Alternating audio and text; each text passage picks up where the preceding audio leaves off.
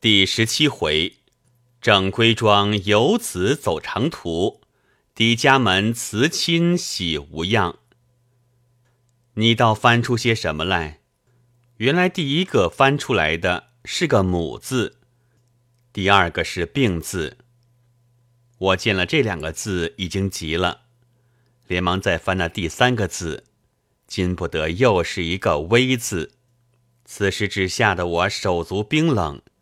忙忙的往下再翻，却是一个“素”字，底下还有一个字，料来是个“归”字、“回”字之类，也无心去再翻了，连忙怀了电报，出门骑了一匹马，飞也似的跑到关上，见了季之，气也不曾喘定，话也说不出来，倒把季之吓了一跳。我在怀里掏出那电报来。递给季之道：“大哥，这会儿叫我怎样？”季之看了道：“那么你赶紧回去走一趟吧。”我道：“今天就动身，也得要十来天才得到家，叫我怎么样呢？”季之道：“好兄弟，急呢是怪不得你急，但是你急也没用。今天下水船是断来不及了。”明天动身吧。我呆了半晌，道：“昨天托大哥的家信寄了吗？”季知道，没有呢。我因为一时没有辨人，此刻还在家里书桌子抽屉里。你令伯知道了没有呢？我道：“没有。”季知道，你进城去吧。到令伯处告诉过了，回去拿了那家信银子。仍旧赶出城去，行李铺盖也叫他们给你送出来。今天晚上你就在这里住了，明日等下水船到了，就在这里叫个华子划了去，岂不便当？我听了不敢耽搁，一匹马飞跑进城，见了伯父，告诉了一切，又到房里告诉了伯母。伯母叹道。到底婶婶好福气，有了病可以叫侄少爷回去。像我这个孤鬼，说到这里便噎住了，气了一气道：“侄少爷回去，等婶婶好了，还请早点出来。我这里很盼个自己人呢。今天早起给侄少爷说的话，我见侄少爷。”我见侄少爷没有什么推脱，正自欢喜，谁知为了婶婶的事又要回去，这是我的孤苦命。侄少爷，你这回再到南京，还不知道见得着我不呢？我正要回答，伯父慢腾腾的说道：“这回回去了，福寺的你母亲好了。”好歹在家里安安分分的读书，用上两年功，等起了福也好去小考，不然就捐个监去下场。我这里等王祖香的利钱寄到了，就给你寄回去，还出来鬼混些什么？小孩子嘛，有什么脾气不脾气的？前回你说什么不喜欢做八股，我就很想教训你一顿，可见得你是个不安分、不就范围的野性子。我们家的子侄谁像你嘞？我只得答应两个是字。伯母道：“侄少爷，你无论出来不出来，请你务必记着我。”我虽然没有什么好处给你，也是一场情谊。我方欲回答，我伯父又问道：“你几时动身？”我道：“今日来不及了，打算明日就动身。”伯父道：“那么你早点去收拾吧。”我就辞了出来，回去取了银子，那家信用不着，就撕掉了。收拾过行李，交代底下人送到关上去。又到上房里，别过季之老太太，与及季之夫人，也不免有些珍重的话，不必细表。当下我又骑了马，走到大关，见过季之。季之道：“你此刻不要心急，不要在路上自己急出个病来。”我道：“但我所办的书起的事。”叫哪个接办呢？既知道这个，你尽放心。其实我抽个空，自己也可办了。何况还有人呢？你这番回去，老伯母好了，可就早点出来。这一向盘桓熟了，倒有点恋恋不舍呢。我就把伯父叫我在家读书的话述了一遍。季之笑了一笑，并不说话。气了一会儿，树农也来劝慰。当夜我晚饭也不能下咽，那心里不知乱的怎么个样子。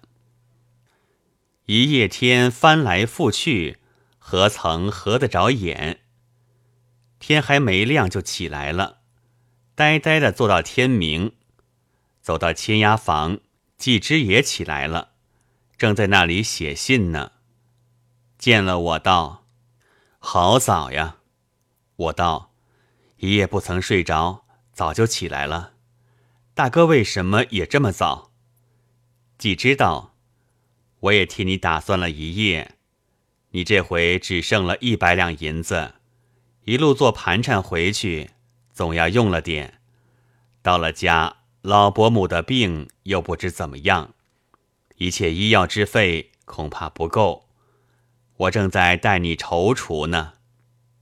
我道：“费心的很，这个只好等回去了再说吧。”既知道，这可不能，万一回去真的不够用，那可怎么样呢？我这里写着一封信，你带在身边，用不着最好。倘是要用钱时，你就拿这封信到我家里去。我接我家母出来的时候，写了信托我一位同族家书，号叫伯恒的，待我经管着一切租米。你把这信给了他，你要用多少就向他取多少，不必客气。到你动身出来的时候，带着给我汇五千银子出来。我道。万一我不出来呢？既知道你怎么会不出来？你当真听令伯的话，要在家用功吗？他何尝想让你在家用功？他这话是另外有个道理，你自己不懂，我们旁观的是很明白的。说罢，写完了那封信，又打上一颗小小的图书，交给我。又取过一个纸包，道：“这里面是三只土竹，一只肉桂，也是人家送我的，你也带在身边，恐怕老人家要用得着。”我一一领了，收拾起来。此时我感激多谢的话，一句也说不出来，不知怎样才好。一会儿梳洗过了，吃了点心，既知道。我们也不用客气了。此时江水浅，汉口的下水船开得早，恐怕也到得早。你先走吧。我昨夜已经交代留下一只巡船送你去的，情愿摇到那里，我们等他。于是指挥底下人把行李搬到巡船上去，树农也过来送行。他同季之两人。同送我到巡船上面，还要送到洋船。我再三辞谢，既知道树农恐怕有事，请先上岸吧。我送他一程，还要谈谈。树农听说就别去了。几只一直送我到了下关，等了半天，下水洋船到了，停了轮，巡船摇过去。我上了洋船，安置好行李。这洋船一会儿就要开的，几只匆匆别去。我经过一次，知道长江船上人是最杂的。这回偏又寻不出仓房，坐在散仓里面，守着行李，寸步不敢离开。幸得过了一夜，第二天上午早就到了上海了。有客栈的伙伴招呼我到杨京帮千亿站住下。这客栈是广东人开的，站主人叫做胡以庚，招呼甚好。我托他打听几时有船，他查了一查，说道：“要等三四天呢。”我越发觉得心急如焚，然而也是没法的事，长日里犹如坐在针毡上一般。只得走到外面去散步消遣。却说这洋泾浜各家客栈，差不多都是开在沿河一带，只有这千亿站是开在一个巷子里面。这巷子叫做家记弄。这家记弄前面对着洋泾浜，后面通到五马路的。我出的门时，便往后面踱去。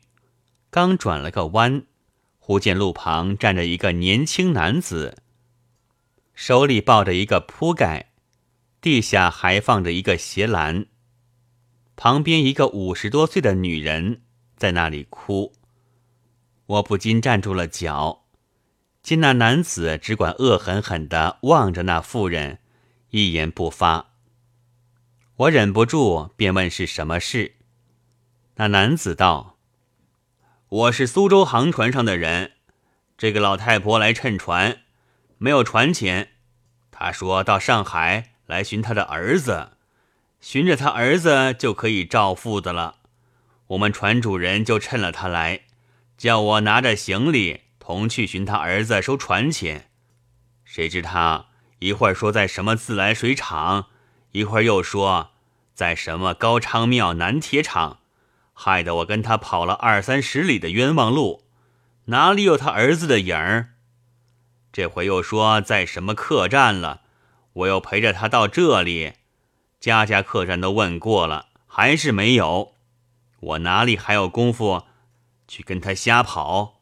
此刻只要他还了我船钱，我就还他的行李；不然，我只有拿了他的行李到船上去交代的了。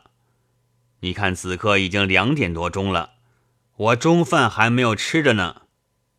我听了，又触动了母子之情，暗想：这妇人此刻寻儿子不着，心中不知怎样的着急。我母亲此刻病在床上，盼我回去，只怕比他还急呢。便问那男子道：“船钱要多少呢？”那男子道。只要四百文就够了。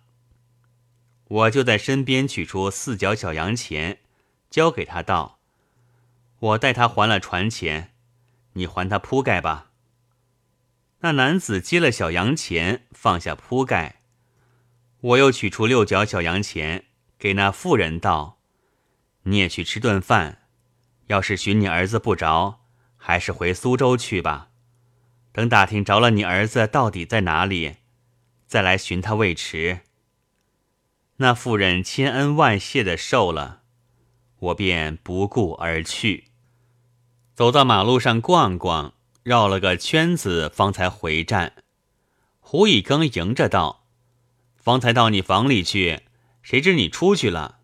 明天晚上有船了呢。”我听了不生之喜，便道：“那么费心带我写张船票吧。”乙庚道：“可以，可以。”说罢，让我到账房里去坐。只见他两个小儿子在那里念书呢。我随意拷问了他几个字，甚觉得聪明，便闲坐给乙庚谈天，说起方才那妇人的事。乙庚道：“你给了他钱吗？”我道：“只待他给了船钱。”乙庚道。你上了他当了，他那两个人便是母子，故意串出这个样来骗钱的。下次万不要给他。我不觉呆了一呆，道：“还不要紧，他骗了去也是拿来吃饭，我只当给了画子就是了。但是怎么知道他是母子呢？”乙庚道：“他时常在这些客栈相近的地方做这个把戏，我也碰到过好几次呢。你们过路的人虽然懂得他的话，却辨不出他的口音。像我们在这里久了，一一都听得出来的。若说这妇人是从苏州来寻儿子的，自然是苏州人，该是苏州口音。”航船的人也是本帮苏帮居多，他那两个人可是一样的宁波口音，还是宁波奉化县的口音。你去细看他，面目还有点相像呢，不是母子是什么？你说只当给了画子，他总是拿去吃饭的，可知那妇人并未十分衰颓，那男子更是强壮的时候。为什么那妇人不出来帮佣？那男子不做个小买卖，却窜了出来做这个勾当，还好可怜他吗？此时天气甚短，客栈里的饭又格外早些。说话之间，茶房已经招呼吃饭，我便到自己房里去吃过晚饭，仍然到账房里给乙庚谈天。谈至更深，方才就寝。一宿无话。到了次日，我便写了两封信，一封给我伯父的，一封给季之的。拿到账房，托乙更带我交代信局，就便问了几时下船。乙更道：“早呢，要到半夜才开船。这里动身的人，往往看了夜戏才下船呢。”我道：“太晚了也不便当。”乙更道：“太早了也无所谓，总要吃了晚饭去。”我就请他算清了房饭钱，结过了账，又到马路上逛逛，好容易又挨了这一天。到了晚上动身下船，那时船上还在那里装货呢，人声嘈杂的很。一直到了十点钟时候，方才静了。我在仓房里没事，随意取过一本小说看看，不多一会儿就睡着了。及至一觉醒来，耳边只听得一片波涛声音。开出房门看看，只见人声寂寂，只有些憨呼的声音。我披上衣服，走上舱面一看。只见黑的看不见什么，远远望去，好像一片都是海面，看不见岸。舵楼上面，一个外国人在那里走来走去。天气甚冷，不觉打了一个寒噤，就退了下来。此时却睡不着了，又看了一会儿书，已经天亮了。我又带上房门到舱面上去看看。只见天水相连，茫茫无际，喜得风平浪静，船也甚稳。